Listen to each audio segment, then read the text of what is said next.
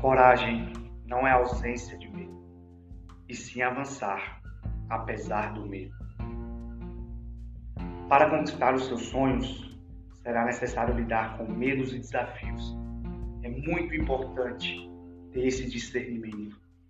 Nossas maiores realizações estão logo ali no meio, entre os nossos maiores desejos e os nossos maiores temores.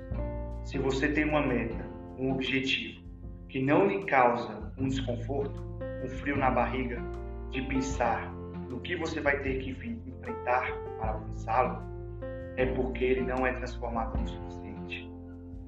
Por isso, é muito interessante quando você tem um grande medo, um grande bloqueio, uma grande indecisão.